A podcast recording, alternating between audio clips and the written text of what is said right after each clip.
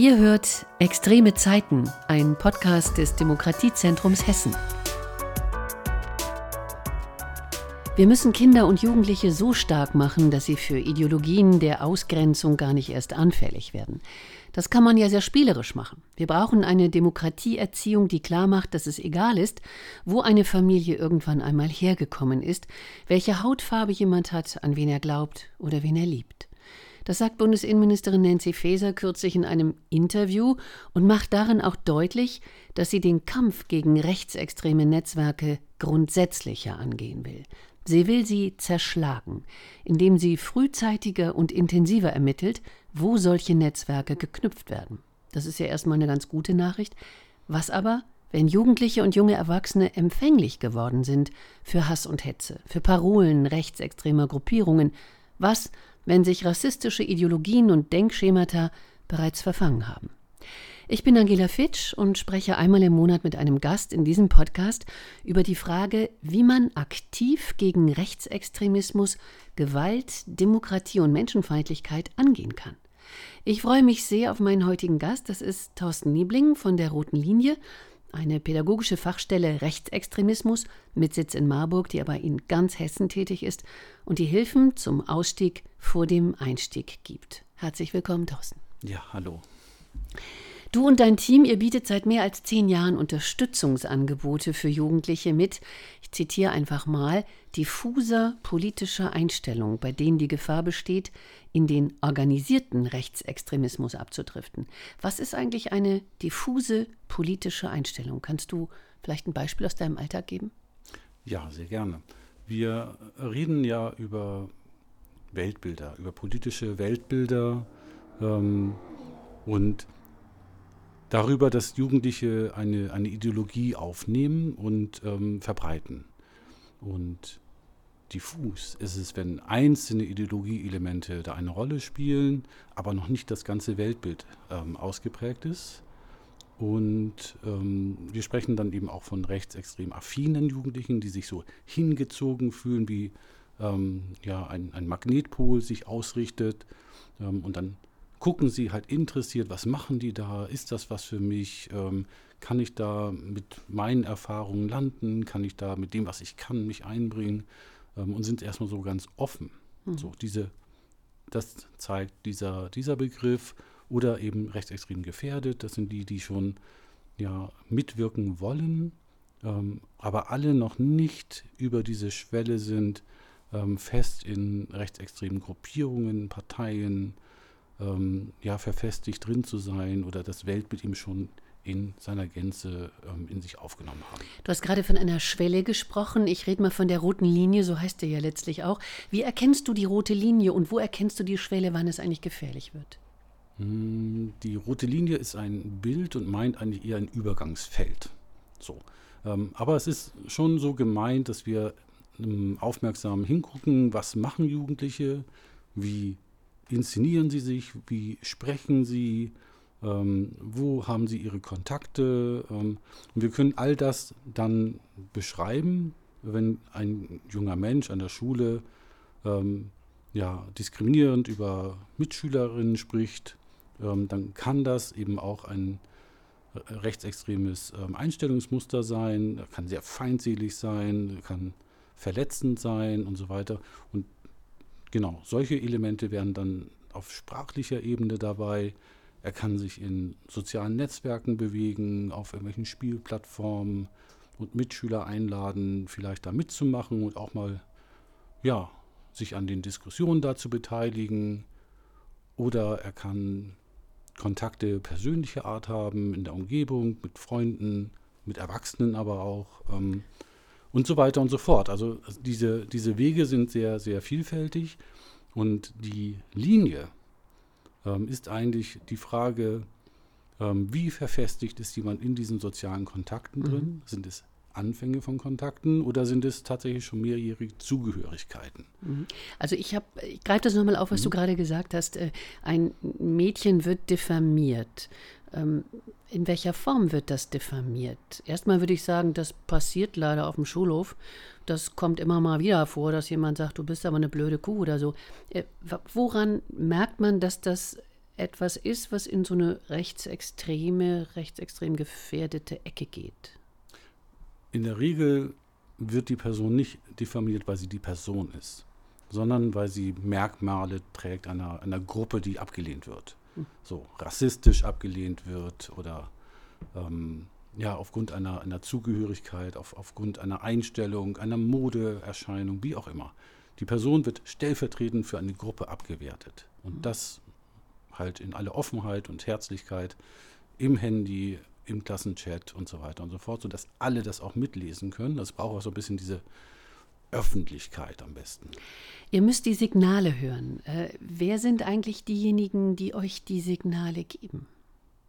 Für unsere Arbeit sind das insbesondere Lehrkräfte, Schulsozialarbeiterinnen, Eltern, Personen, die in der Jugendarbeit arbeiten, ähm, aber auch Menschen, die in der Kommunalverwaltung tätig sind. Ähm, eigentlich all die Personen, die um Jugendliche herum sind. Auch die Polizei?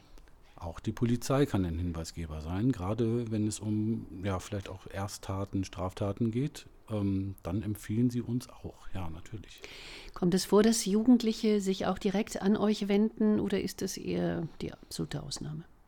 Das ist eher die Ausnahme. Also die Jugendlichen sind erstmal mit sich selber relativ im Reinen. Sie machen das, was sie für richtig halten und ähm, haben von sich aus erstmal nicht so den großen Problemdruck. Den erzeugen andere. Offenbar sind Jugendliche und junge Erwachsene ja ähm, sehr empfänglich für rechtsextreme Parolen und äh, lassen sich auch dann in den Bann äh, bestimmter Gruppierungen ziehen. Du hast gerade schon so ein paar aufgezählt. Äh, aber warum ist das eigentlich so? Kann man das erklären? Hm. Erstmal ist Rechtsextremismus nichts, was nur auf Jugendliche ähm, zielt. Ähm, es gibt eben auch die Reichsbürger, das sind eher Erwachsene, man spricht dann eher vom Extremismus des zweiten Lebensalters. Aber Jugendliche, Jugendliche haben einfach ähm, die Aufgabe, sind mitten im Prozess, sich in ihrer ja, Welt zurechtzufinden, ihre Einstellung zu finden. Die suchen aktiv nach Informationen, nach, ähm, nach Zugehörigkeiten. Und genau das wird ihnen ja damit angeboten.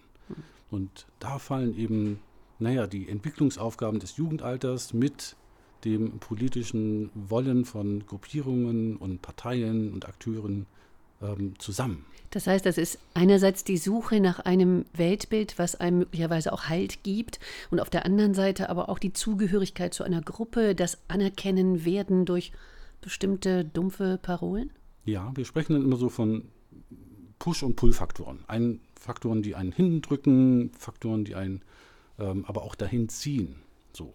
Das heißt, die Bedürfnisse junger Menschen, die drücken sie in die Welt und eben auch in die Suche ähm, nach Anerkennung, nach Wertschätzung, nach Orientierung, nach eindeutigen ähm, Erklärungen, auch warum etwas in der Welt so ist und warum vielleicht auch Dinge passieren, ja, für die sie eigentlich eine, eine, eine Lösung suchen. So.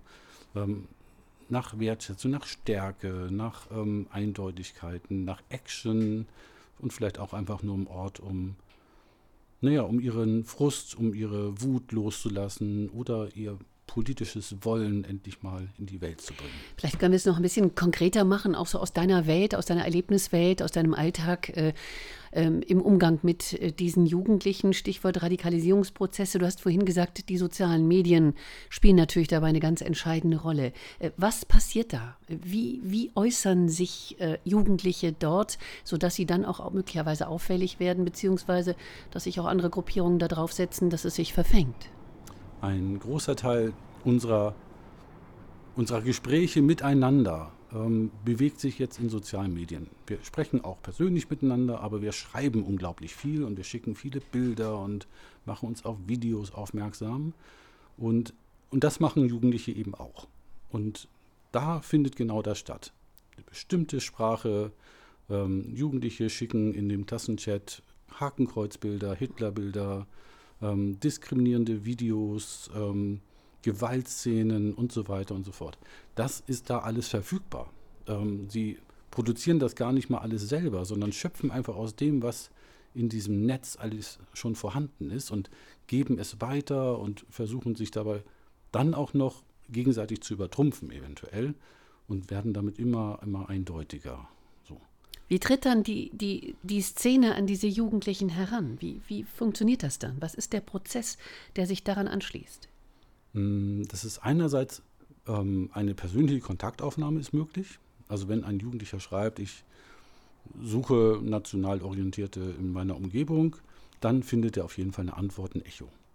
Ähm, und das muss gar nicht aus seiner direkten Umgebung sein, das kann irgendwo aus dem hessischen Lande sein, aber der wird da mit dieser Frage nicht alleine bleiben. Ähm, rechtsextreme Akteure füttern aber vor allem Inhalte.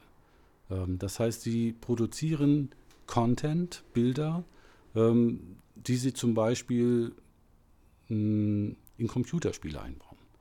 Und die Jugendlichen spielen dann diese Spiele und lernen quasi ähm, ganz nebenbei unauffällig ähm, diese Botschaften und verbreiten diese dann auch. Sag nochmal ein Beispiel, was für Botschaften sind das? Ähm, das, können, das können diese Symbole sein, mhm. Ähm, verbotene Symbole, ähm, Bilder mit ähm, Figuren, Memes, wo also bestimmte Fotomotive mit, mit Text unterlegt werden.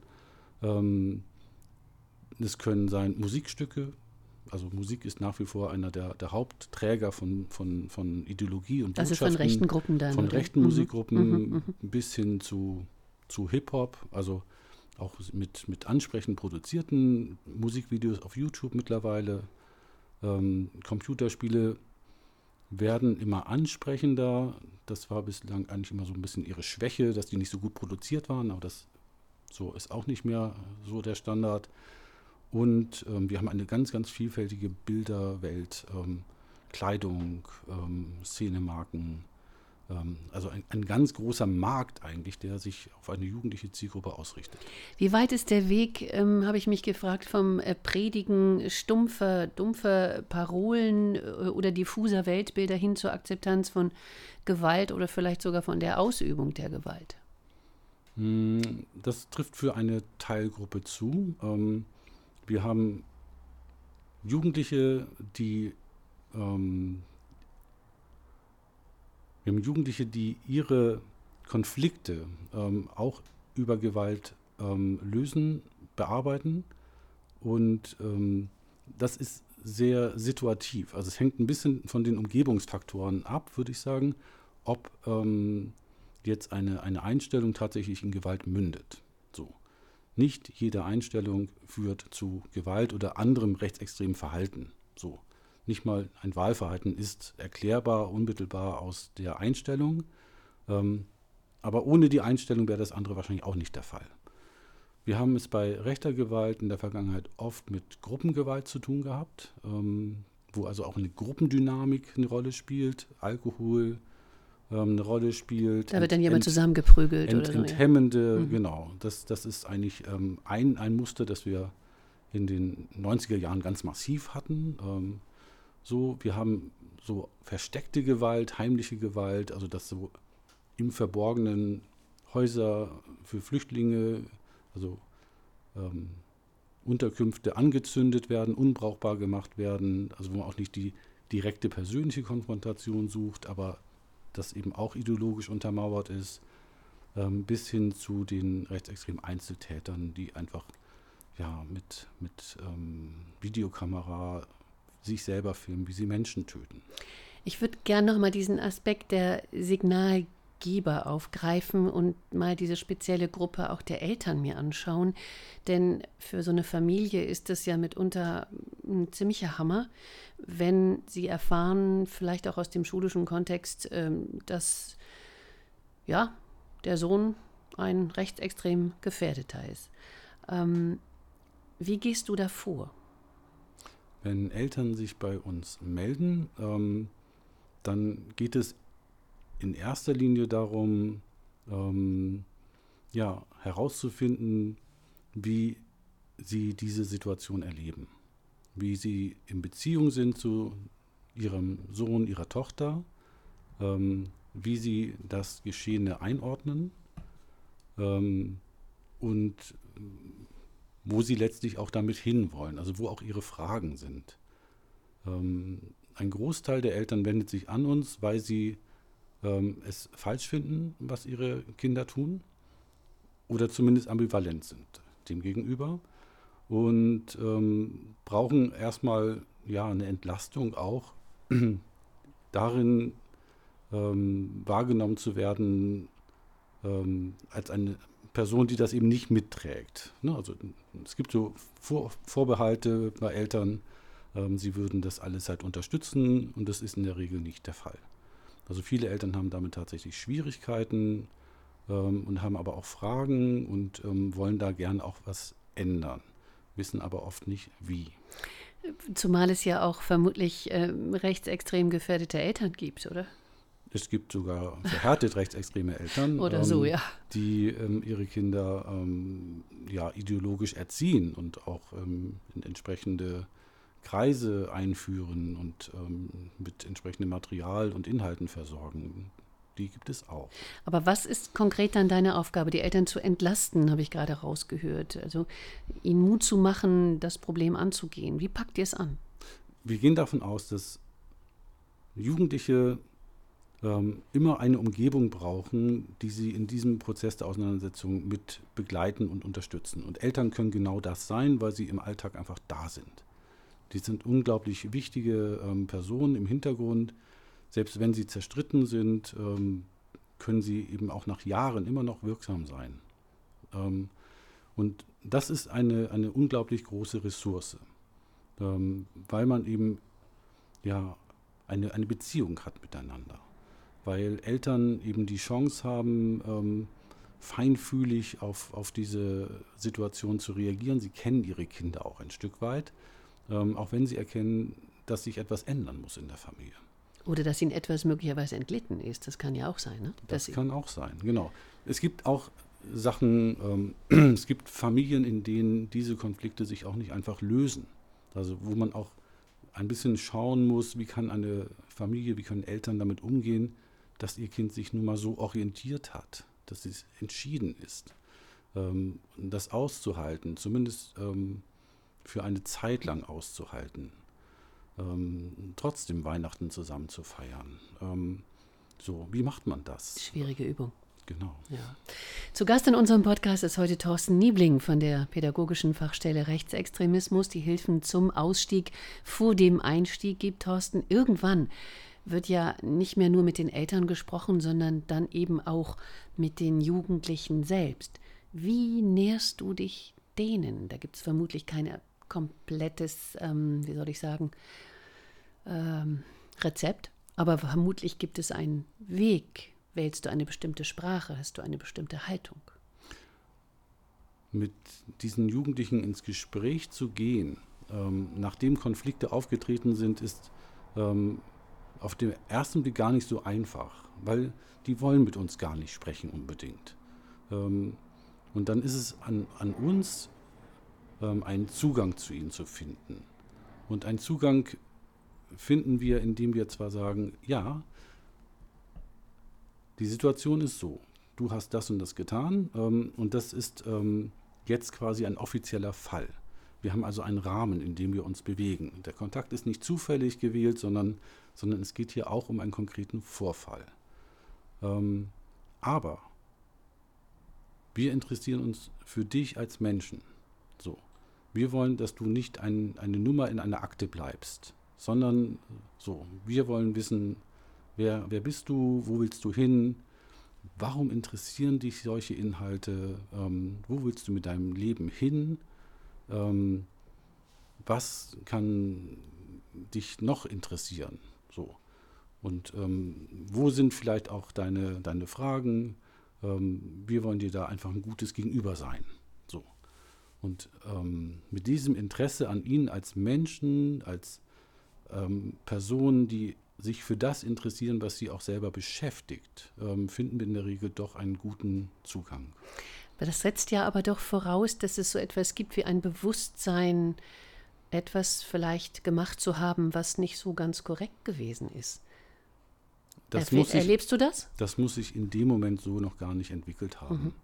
Mhm. Ähm, mir würde es äh, im ersten Moment reicht es uns, wenn der Junge, das Mädchen einverstanden ist, mit uns überhaupt zu sprechen. Ähm, da muss es kein, keine Einsicht geben, kein Bedauern geben. Ähm, das kann sich alles entwickeln. Da sind wir erstmal, müssen wir erstmal ganz offen sein, weil wir sonst in diesen, in diesen Kontakt, in diese Beziehung gar nicht, gar nicht reinkommen. Also je mehr wir am Anfang schon wollen, pädagogisch und aus Sicht der Schule, der Eltern auch sollen, im Sinne von, jetzt zieht sie da raus oder so, ähm, da stehen wir uns dann eventuell mehr im Weg, als dass wir den, den Weg offen machen für einen, ja, für einen gemeinsamen Prozess. Das heißt, die Haltung ist entscheidend, die Haltung ist der Dreh- und Angelpunkt, um jemandem nahe zu kommen. Ja, also die Frage ist, was und wen erkennen die Jugendlichen in uns? Mhm. Ähm, und was daran ist für sie so interessant, ähm, dass sie mit uns reden wollen. Gibt es einen aktuellen Fall, der dich in letzter Zeit sehr berührt hat, sehr nachdenklich gemacht hat, über den du uns etwas erzählen kannst? Wir sind aktuell mit einer Reihe von Jugendämtern im Gespräch, wo es eben auch um Fragen von, von Kindeswohlgefährdung geht. Das finde ich immer einen, sehr sensiblen Bereich, ähm, wenn also jüngere ähm, ja, Minderjährige bei Eltern aufwachsen, die ja, sich in rechtsextremen Gruppierungen oder in der Reichsbürgerbewegung engagieren ähm, und dann aber nicht in der Schule mehr auftauchen, keine Sozialkontakte mit Gleichaltrigen haben, isoliert werden, beeinflusst werden ähm, und da so unglaublich schwer ranzukommen ist. Und da sind wir in, in zwei, drei Fällen dabei, genau. Kostet dich das manchmal schlaflose Nächte? Macht dich das wütend? Ähm, macht dich das sauer? Macht dich das betroffen? Berührt dich das? Ja, die Einzelfälle berühren mich und meine Kolleginnen auch. Ähm, natürlich, es geht immer um Menschen und, und wir, wir sehen manchmal, ja, wie, wie ungünstig diese Konstellation ist. Also dass da tatsächlich Menschen zu Schaden kommen. Ähm, wir sehen, wie junge Menschen sich selber gefährden, weil, weil sie blinden Auges oder mit einem gewissen, mit einer Naivität oder einem Wollen ähm, sich in, in Gruppen hineinbegeben, ähm, wo sie noch nicht abschätzen können, ähm, ja, was am Ende von ihnen da erwartet wird oder naja, wohin sie auch verleitet werden. Woran misst du Erfolg? Ähm, Erfolg messe ich erstmal darin, genau, machen wir ein Angebot oder machen wir keins. Der erste Erfolg ist, wenn jemand mit uns spricht. Ein großer Erfolg ist, wenn Eltern uns anrufen, weil sie den Druck spüren, weil sie aber auch etwas ändern wollen. Ähm, und wenn wir dann noch weiterkommen, wenn, wenn wir dann. Was heißt den, das weiterkommen? Genau, wenn wir mit Jugendlichen nicht nur den, den Kontakt, die Beziehung aufbauen. Das, was wir gesagt haben, Haltung, sich interessieren, ähm, das ist total wichtig, ähm, weil es der Zugang ist. Aber damit ist noch nichts verändert. Die Frage, so, wie kommen wir ähm, hin zu einer Reflexion über das Getane? Wie kommen wir hin zu einem, ja, ich erlebe die Welt vielleicht doch ein bisschen anders, ich nehme eine andere Position ein, ich probiere etwas anderes aus. Ähm, das sind viele, viele, viele kleine Schritte. Ich habe dich gerade gefragt, ob dich das sauer macht, wütend macht, dich berührt, weil ich ein bisschen deiner Vita geblättert habe und auch gesehen habe, dass du in deinem ersten Leben Krankenpflegehelfer gewesen bist und wurdest dann aber Diplompädagoge und arbeitest eben schon ganz lange in diesem Bereich von Gewalt und Rechtsextremismus unter Jugendlichen. Kannst du vielleicht so in aller Kürze sagen, was dich motiviert hat, dich mit dieser Arbeit ähm, auseinanderzusetzen, bei dieser Arbeit zu bleiben? Warum machst du das? Ich mache das, weil mich schon immer Menschen interessiert haben, die als schwierig gelten, die Stress machen, die, die ich nicht verstehe. So ich kann das nicht wirklich nachvollziehen, was Menschen dazu treibt, andere Menschen aufgrund irgendeines Merkmals anzufeinden, anzugreifen, zu verletzen. Das ist mir immer noch fremd. Aber ich habe eigentlich mein ganzes Berufsleben mit dieser Zielgruppe gearbeitet. Ähm, und das ist vielleicht ein bisschen auch das Motiv. Ich bin, ähm, ich habe lange in der Kinder-Jugendpsychiatrie auch mit, mit Straftätern gearbeitet ähm, und habe festgestellt, es sind halt einfach doch auch Menschen. So.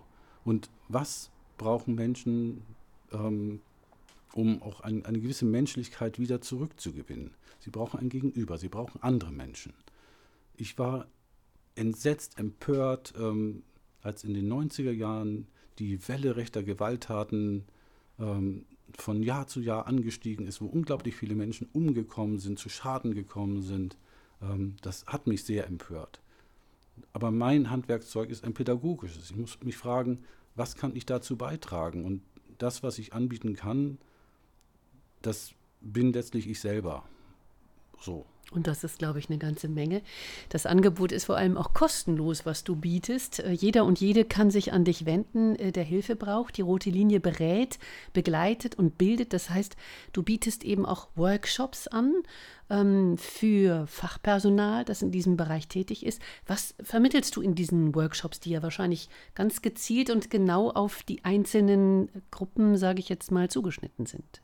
Ja, die sind sehr individuell zugeschnitten. Ich muss vorweg nochmal sagen, ich mache das ja nicht alleine. Es ist keine One-Man-Show. Nee, nee, mit wir Team, sind, das habe ich am Anfang gesagt. Wir, wir genau. sind zu sechs. Ja. Ähm, ich könnte diese ganzen Themen gar nicht alle selber ähm, abbilden. Ähm, aber wir bieten Workshops an für Lehrkräfte, für Fachkräfte in Ämtern, ähm, für Eltern und für Schüler auch, also auch für junge Menschen.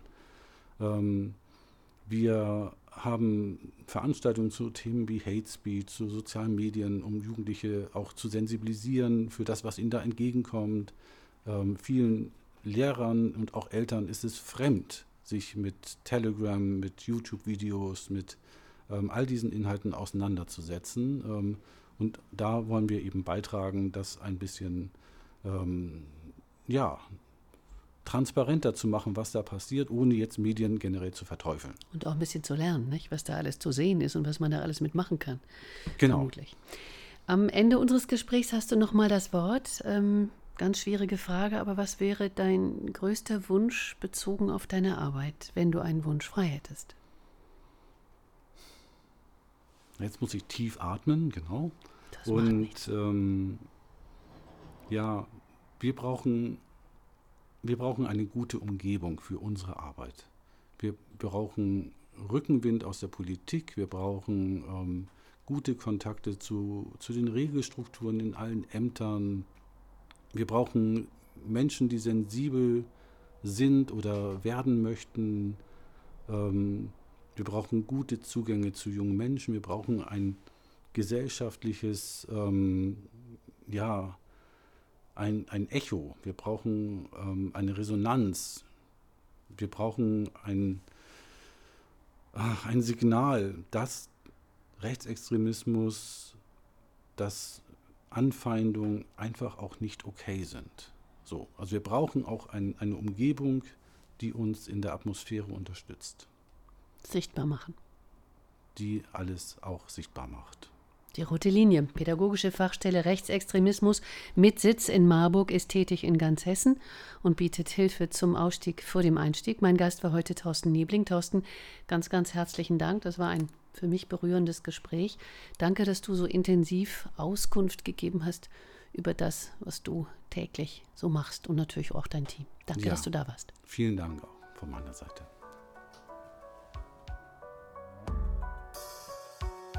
Das war Extreme Zeiten, ein Podcast des Hessischen Demokratiezentrums. Produktion und Redaktion Nora Zado, Moderation Angela Fitsch. Du hast Fragen oder Anregungen? Dann schreibe uns. Podcast at beratungsnetzwerk-hessen.de. Das Demokratiezentrum Hessen wird mit Mitteln des Bundesprogramms Demokratie leben und des Landesprogramms Hessen aktiv für Demokratie und gegen Extremismus gefördert.